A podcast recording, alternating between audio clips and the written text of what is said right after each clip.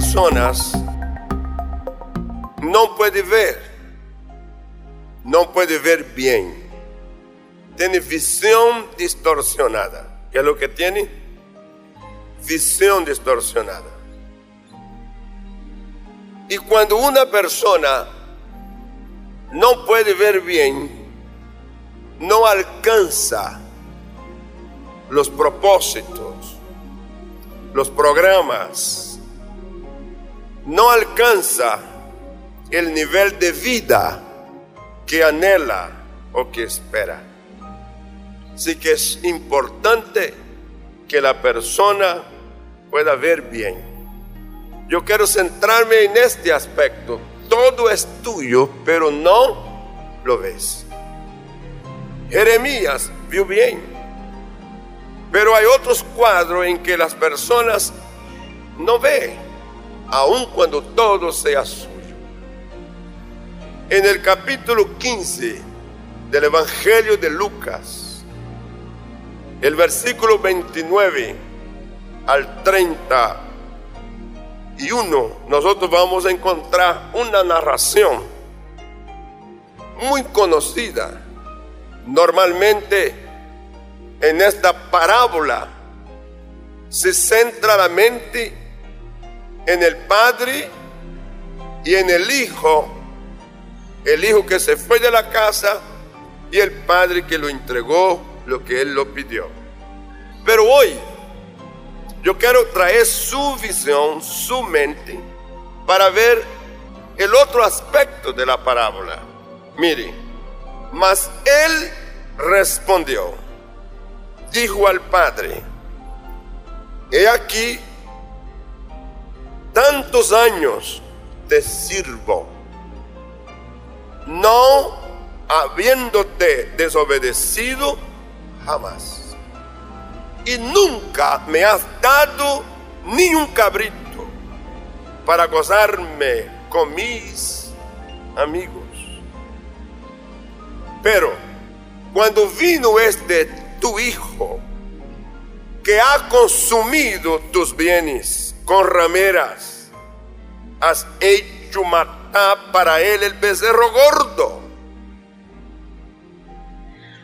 Él entonces le dijo, el padre, hijo, tú siempre estás conmigo y todas mis cosas son tuyas. ¿De quién es las cosas? Es de Él.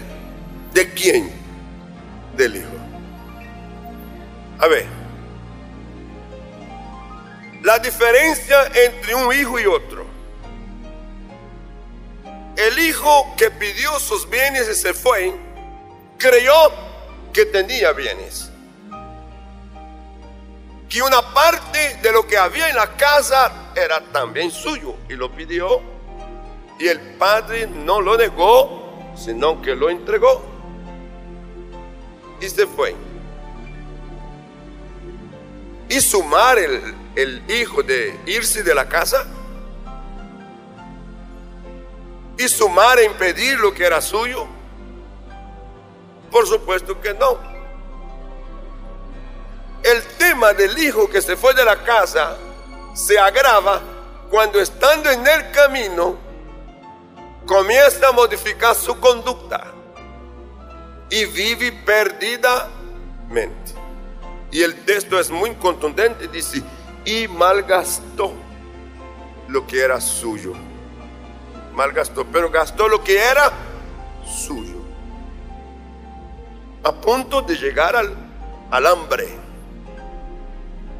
Eso es una lesión extraordinaria de las personas que malgasta lo que tienen que su sentido de valor se pierde, que abusa de la oportunidad.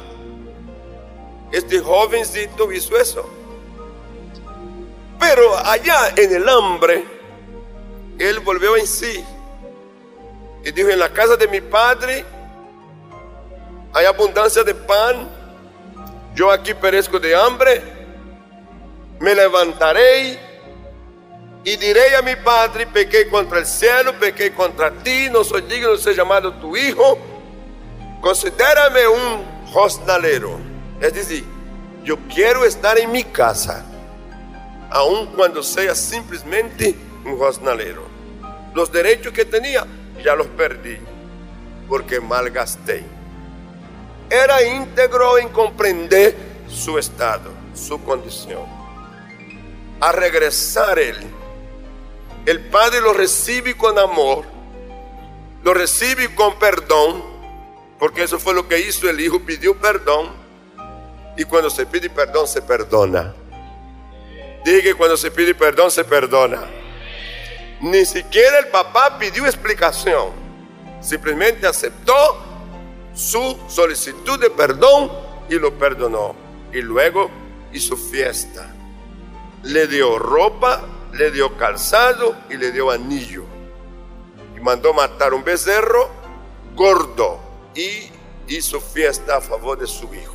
Presta atención en este cuadro que es importante. El padre, el padre está haciendo fiesta y dijo, este mi hijo estaba perdido y fue hallado. Estaba muerto y revivió. Así que el padre tiene motivos para hacer fiesta. Y lo importante que usted va a encontrar que luego él dice, era necesario hacer la fiesta. Ahora bien, el hijo que no se fue de la casa, que es el que yo quiero ocuparme, porque el punto es, todo es tuyo, pero no lo ves. Y este joven que quedó en la casa nunca vio lo que era suyo. Nunca lo vio. Por eso se disgusta de tal manera que se atreve habla de manera insolente con su padre. Si usted lee los textos anteriores, ve la arrogancia que tiene. Ve la manera de reclamo que hace, justificándose así, poniéndose en una condición superior a cualquiera, diciendo yo nunca he desobedecido, yo nunca he hecho nada diferente a lo que tú me dices, y ahora yo reconozco que tú no me honras, que tú no me tienes en cuenta, porque ni siquiera un cabrito me has dado. Es lo que está reclamando un cabrito. Y luego se compara. Bueno, eso es lo que yo quiero que usted preste atención conmigo. ¿Qué es lo que impide que las personas puedan ver lo que es suyo?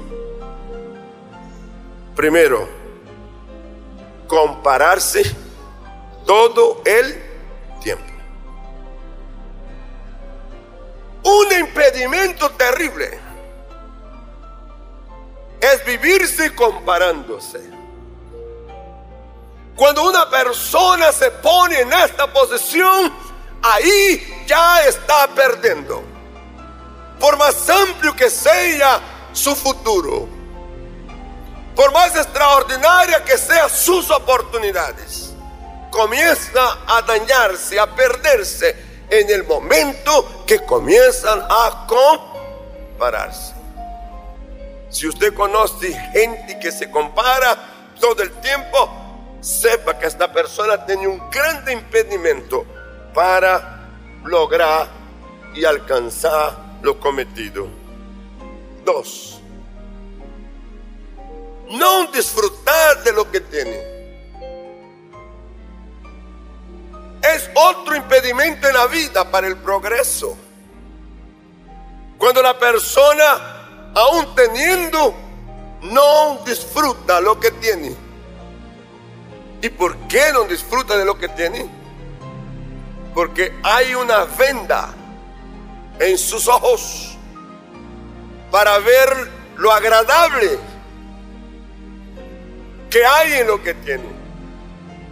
Lo bueno, lo útil. Si se trata de sabor, qué sabroso podrá ser. Si se trata de valor, cuánto valor tendrá. para poder traerme el disfrute. Pero la persona se cohíbe de disfrutar de lo que tiene. Hay gente que guarda cosas y mueren sin nunca usarlas. Porque no quiso, se cohibió de disfrutar de lo que tiene.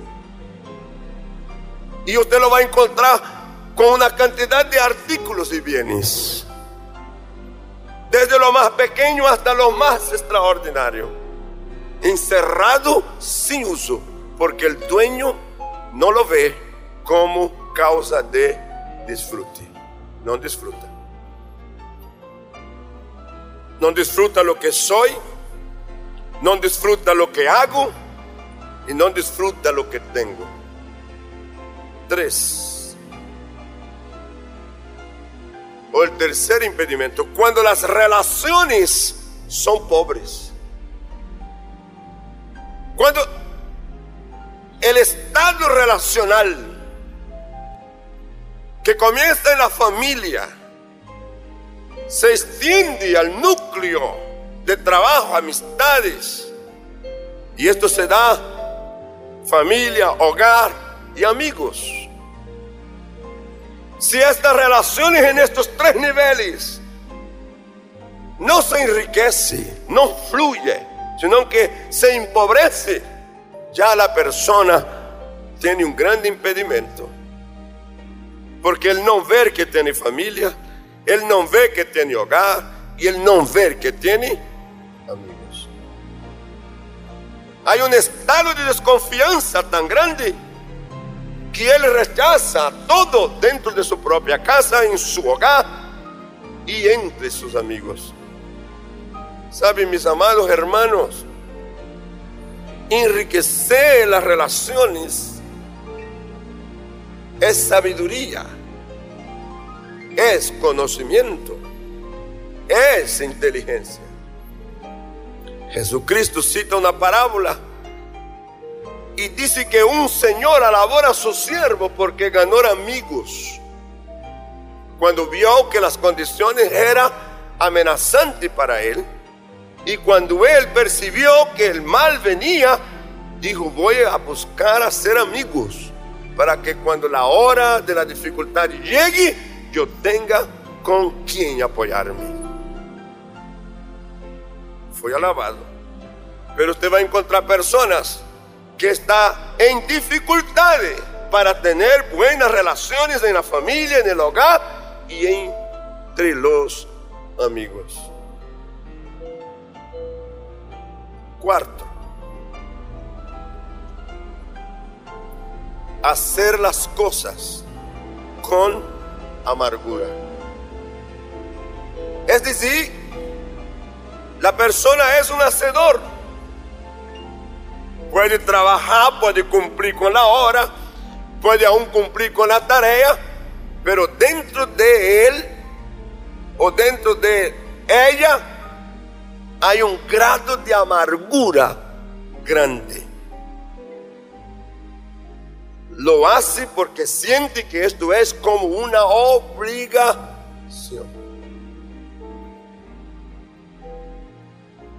Y este es peligrosísimo en Hebreos capítulo 12, versículo 15, el apóstol que escribe esta carta dice, tengan cuidado con la amargura, mirad bien, no sea que alguno deje de alcanzar la gracia de Dios, que brotando alguna raíz de amargura os estorbe, fíjese, y por ella muchos sean contaminados. Así que la amargura es la inquista y se transforma en un obstáculo, en un estorbo en la vida de la persona, cegando sus ojos del entendimiento y aún los ojos físicos para que no vea lo que tiene. Porque el que está con amargura en una traducción dice, ella es como la hiel. La amargura es como la hiel Y el que tiene hiel sabe cuán difícil es soportarlo. Si usted trata con personas que tienen amargura, usted lo siente de lejos.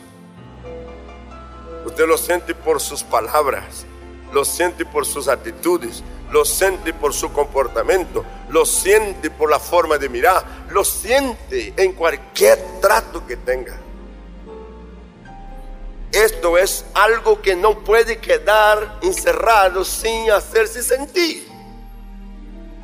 La amargura hace que las personas suelten palabras oeces, suelten palabras groseras, ofensivas, malcriadas. La amargura hace que el enojo se acelere. La amargura hace que la envidia, la amargura hace que el celo, la amargura hace que la desconfianza trabaje de manera inmediata. Un estorbo, un impedimento para ver. Cinco. Nunca está satisfecho. Nunca está satisfecho. No hay nada que lo haga sentirse satisfecho. Si hay sol, porque es mucho sol. Si hay nube, porque bueno, está gris. Si llueve, porque llueve. Si es frío, es porque es frío. Si es calor, porque es calor. Y la persona está siempre con una posición y actitud de insatisfacción. ¿Usted conoce a alguien así?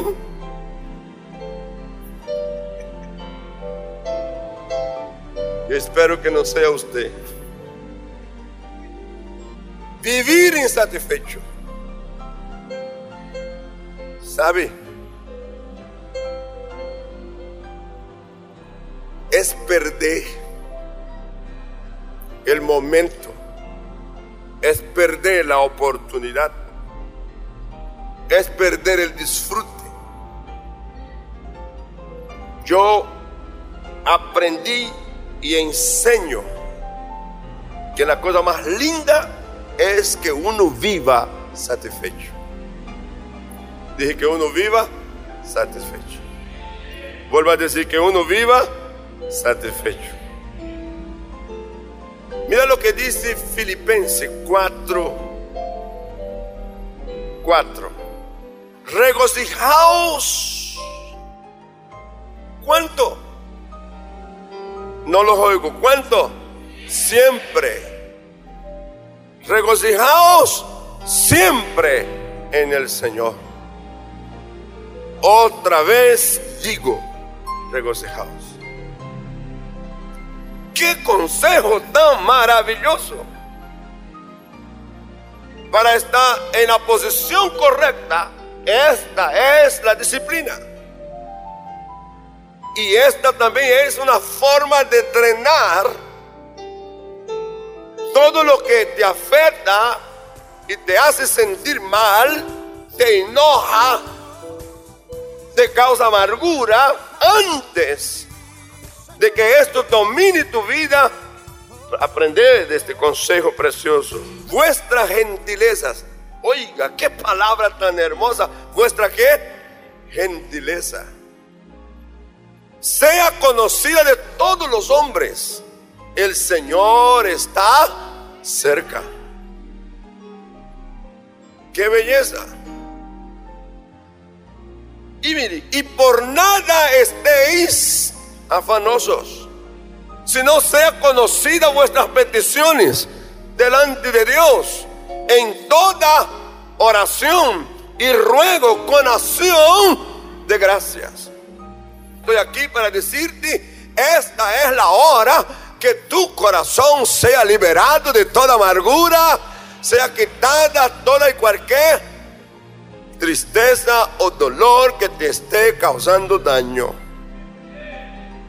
Drena eso, suéltalo mientras hablas con Dios. Mientras derrama tu alma en la presencia del Señor. El hecho de que vengas a un culto como este estás ganando. Porque el Espíritu Santo te está hablando. Pregunta, ¿cómo superar esta condición? ¿Cómo superar? El texto aparece porque quiero que vea el estado en que estaba el joven. Dice él otra vez, tantos años te sirvo, no habiéndote desobedecido jamás. Qué bueno. Pero qué feo. Y nunca me has dado ni un cabrito para gozarme con mis amigos. Y mire la comparación. Pero cuando vino este tu hijo, ¿qué tal? Él ni siquiera lo tiene como su hermano. Es tu hijo lo lanzó en cara. Mire su mente. Ha consumido tus bienes. Mentira. El hermano llevó lo que era de él. Y por llevar lo que era de él no empobreció al papá. Ah, el papá siguió tal como era. Igual. Así que está mintiendo. Otra cosa, consumió tus bienes con rameras. Nunca se dice que el joven estuvo en prostitución. Pero él ya deduce él ya va adelante y dice Rameras, has hecho matar para él el becerro gordo. Nunca sumó la comida que había comido durante toda la vida. A mí nunca, porque esa es la voz, es la voz del que no ve. Nunca me diste, nunca me hablaste, nunca. Nunca. ¿Cómo superar esta condición? Primero, ver las bendiciones. ¿Qué es lo que hay que ver? Las bendiciones y reconocerlas. Yo estoy aquí y estoy seguro que hay bendiciones en tu vida. Y yo te reto y yo te desafío a que reconozca estas bendiciones.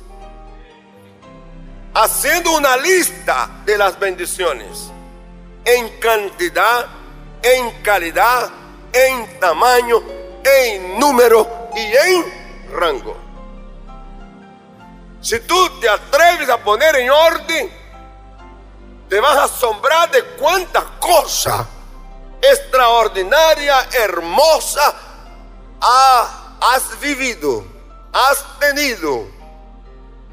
Lo que necesita es ponerlas en orden.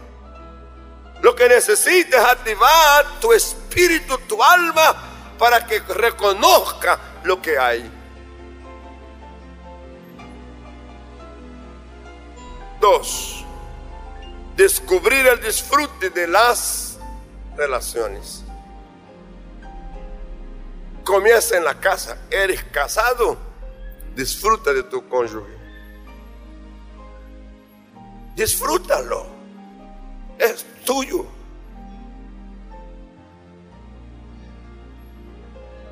Y hay quienes quizás viven años con la persona que un día hizo pacto de vida con ella y no disfruta de su amor, de su cariño, no disfruta de su belleza.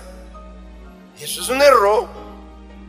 Yo estoy casado con la hermana Anaí, 45 años.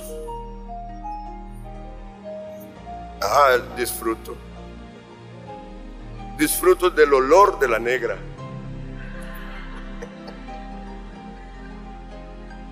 Sí. Cada uno de nosotros tenemos un olor. ¿O no? Si yo entro en la casa y ella está, yo siento el olor de ella. Si no está, lo siento y la busco y pregunto. Lo mismo es cuando llego y más vale que sea así.